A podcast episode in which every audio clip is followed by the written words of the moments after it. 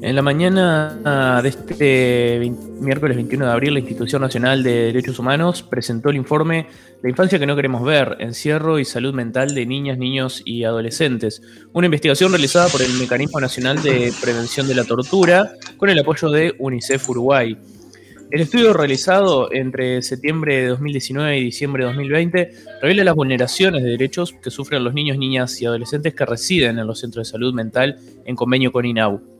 En la presentación de este informe participaron eh, la vicepresidenta de la República, Beatriz Argimón, el, ministerio el ministro de Desarrollo Social, Pablo Bartol, el, el, el presidente de INAU, eh, Pablo Dala, el responsable del área programática de salud mental del MSP, Horacio Porciúncula, la representante de UNICEF en Uruguay, eh, Luz Ángela Melo, y el presidente de la Institución Nacional de Derechos Humanos, Weiler Tyler, sobre los resultados del proceso de la investigación y los resultados que arrojó, conversamos con Soledad Pérez, trabajadora social, integrante del equipo del Mecanismo Nacional de Prevención de la Tortura, que llevó a cabo el informe. Eh, Soledad, muchas gracias por este contacto con la Isla Desierta. Camilo Salvetti y Agustina Huertas te saludan. Bueno, buenos días, es un gusto estar participando en este espacio y, bueno, y que, tengan interés en conocer el resultado del trabajo que presentamos.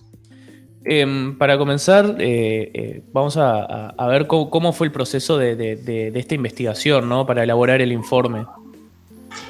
Bueno, nosotros formamos parte del Mecanismo Nacional de Prevención, que es un órgano de tratado que forma parte de la Institución Nacional de Derechos Humanos. Esto, este, a ver, para contarlo en forma corta, es un órgano que viene de la Convención contra la Tortura, la Convención sobre la Tortura y otros tratos inhumanos, crueles o degradantes. Los países que ratifican esa convención se supone que estarían obligados a instalar en sus países estos mecanismos nacionales de prevención que lo que hacen básicamente es monitorear situaciones donde las personas, eh, lugares de encierro donde las personas están privadas de libertad. Encierro en un sentido amplio, entendiendo un lugar donde la gente no puede salir por su propia voluntad. Esto funciona en más de 80 países, en Uruguay funciona desde el año 2013 y en ese contexto es que nosotros trabajamos, así como hay otros equipos dentro del Mecanismo Nacional de Prevención que monitorean cárceles de adultos, cárceles de adolescentes o sistemas de responsabilidad penal juvenil, instituciones psiquiátricas de adultos, nosotras este, monitoreamos el sistema de protección de INAU esto es los hogares de 24 horas o los hogares que se conocen así este, más tradicionalmente, donde viven allí las niñas, niños y adolescentes. Dentro de ese universo, que más o menos está formado por 5.200 niños, niñas y adolescentes, que también hay incluso en las familias de acogimiento, o sea, todos los niños, niñas y adolescentes que están, llegan por amparo a INAU, este, ahí hay un universo de poco más de 300 chiquilines que van son derivados a las clínicas de atención en salud mental de INAU, que en realidad son empresas que convenian con INAU y gestionan estas clínicas. Eh, nosotros venimos con este tema desde el año 2016. Eh, ahí ya habíamos constatado una serie de vulneraciones. Estas clínicas abarcan eh, por un lado, clínicas para episodios agudos, es decir, cuando las niñas, niños y adolescentes transitan episodios de crisis y tienen que estar internados ahí entre un mes y 45 días aproximadamente. Luego también ese universo abarca a clínicas para este, episodios, em, clínicas de atención integral a episodios severos o crónicos, como se conocían antes, y clínicas de atención integral a em, medio camino, episodios cuando están compensados las niñas, niños y adolescentes. ese es como el, digamos, la cadena donde estarían transitando por el, sistema de atención en salud mental de INAU. Desde 2016 venimos trabajando en esto, habíamos detectado una serie de vulneraciones, luego seguimos yendo a hacer visitas, nosotros hacemos visitas en forma no anunciada justamente para que eh, conocer cómo es la dinámica en un día normal y que no se, bueno, no se cubran o no se intenten ocultar algunas situaciones. Nosotros ya tenemos un, un trabajo previo con INAU que nos habilita a hacer estas visitas, entonces podemos entrar a, los hogares, hacer, este, a tener acceso a los registros administrativos, médicos, sociales, conversar con los funcionarios, conversar con los técnicos, conversar con las niñas, niños y adolescentes. En este caso, eso es lo que hicimos. Venimos, bueno, como les decía, del 2016. Eh, advertimos que en las clínicas de agudos, que es donde los gurises deben permanecer no más de 30 días, habían varios grises durante muchos años que permanecen mucho más allá de la alta médica. En el 2019 presentamos una acción de amparo de la justicia que salió favorable, por la cual se pedía que aquellos grises que estaban con alta médica fueran este, relocalizados en otros sitios adecuados para su situación, no en una clínica psiquiátrica como estaban. Y bueno, y ahora eh, nos metimos en esta investigación desde 2019, abarcó 2019 y 2020, septiembre de 2019 aproximadamente a diciembre de 2020. Y bueno, y esto abarcó a 12 centros de atención en salud mental. Este, y bueno, y un poco los resultados supongo que ustedes habrán accedido, si ahora los podemos ir conversando. Uno de estos habla de, uno de estos resultados habla del traslado de los menores a, estas clínicas y se constata que, en muchos casos era, se hacen mediante engaños. ¿Es una situación recurrente esta? Sí, lamentablemente es algo que es bastante frecuente. De hecho, los 12 centros que inspeccionamos constatamos eso, que llegaban ahí fuera por cuestiones burocráticas o fuera por lo que fuera, pero sin saber que iban a ser internados por mucho tiempo en una clínica psiquiátrica. Les decían a los gurises, bueno, vámonos de paseo, los vestían con otra ropa distinta, vámonos a una placita y terminaban internados en una clínica y nadie les decía tampoco al llegar. O sea, llegaban y ahí, bueno, pasaban los días y estaban en un lugar con, bueno, mucho más encerrados, con una rutina este, distinta, con más medicación y ahí caían en la cuenta de que estaban internados en una clínica psiquiátrica. Con lo cual esto habla de, bueno, no se los respeta, no se los toma en cuenta, no, no, no se toma en cuenta su opinión, no se los informa y eso viola directamente uno de los principios de la Convención del derecho, de los Derechos del Niño, justamente esto de, tener en cuenta su opinión, de hacerlos partícipes de sus decisiones.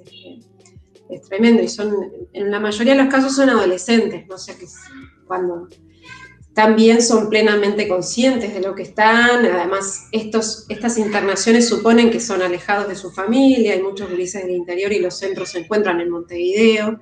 Eh, suponen que no van a acceder a educación por un tiempo hasta que se regularice su situación, o sea, pasan a estar en una situación de mucho más encierro y menos contacto con el mundo exterior. Sí, además de, los engaños y, del engaño para el encierro, sufrían otras vulneraciones como las que comentabas estando ya ahí encerrados. Muchas eran de parte del, personal para, para con, los pacientes. ¿Qué, se pudo constatar en ese sentido? Y ahí pudimos ver que había este, trato distante, descuido, emocional, que no se, no se los escuchaba, no se atendían sus necesidades, que ellos manifestaban, los gurises, mucha desconfianza hacia el mundo adulto, hacia los responsables de su cuidado.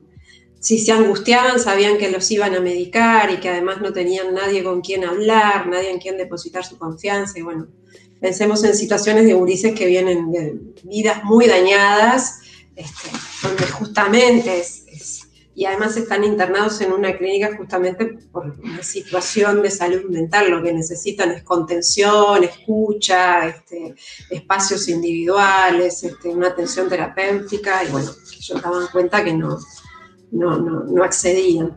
Y después detectamos también que había mm, malos tratos verbales y físicos este, en tres establecimientos, eso lo denunciamos inmediatamente a INAU y se tomaron medidas enseguida para, para revertirlo.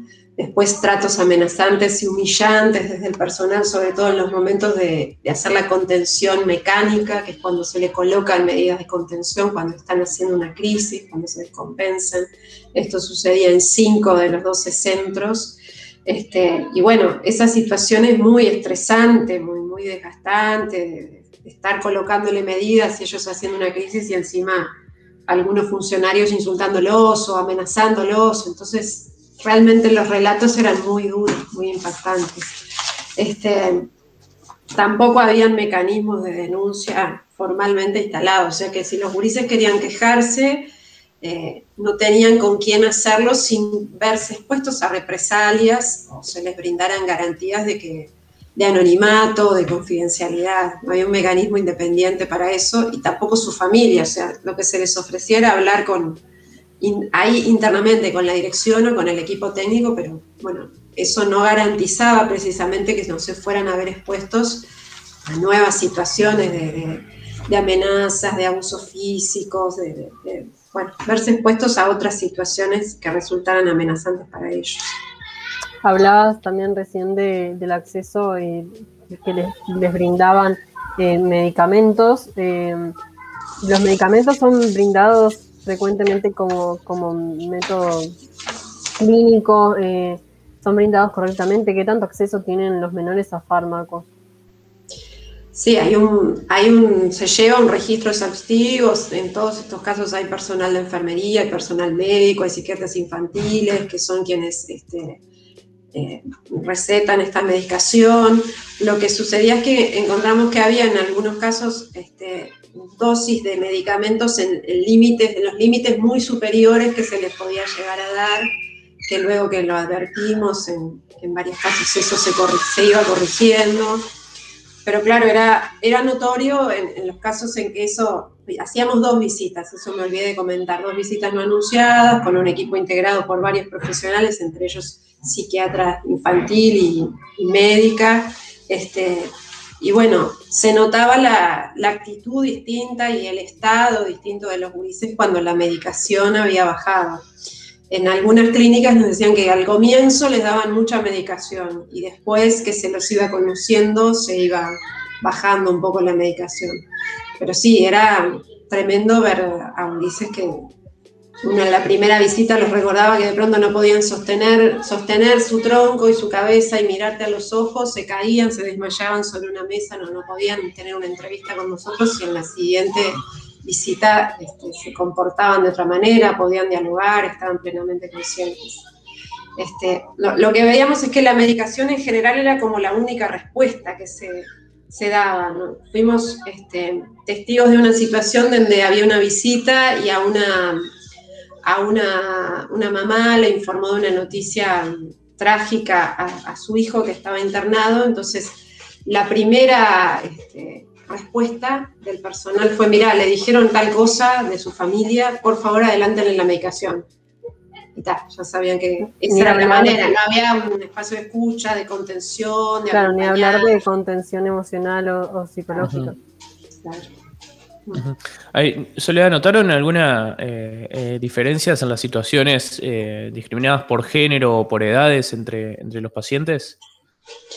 Sí, por género, es muy claro, este, en el acceso a actividades recreativas que son ahí internas, estaba muy, era muy diferenciado el acceso para, para las adolescentes y los adolescentes, en general tenían más libertades los grises, y también era notorio este, en cuanto al acceso a información de salud sexual y reproductiva, al acceso, por ejemplo, a los métodos, eh, nos encontramos con casos de gurisas que aún no habían llegado a su menarca y ya las mandaban al ginecólogo para que les, les advirtiera de colocarle un DIU, de colocarle un, método anticonceptivo. Y eran niñas que todavía no tenían idea o no estaban informadas. Ahí había como una.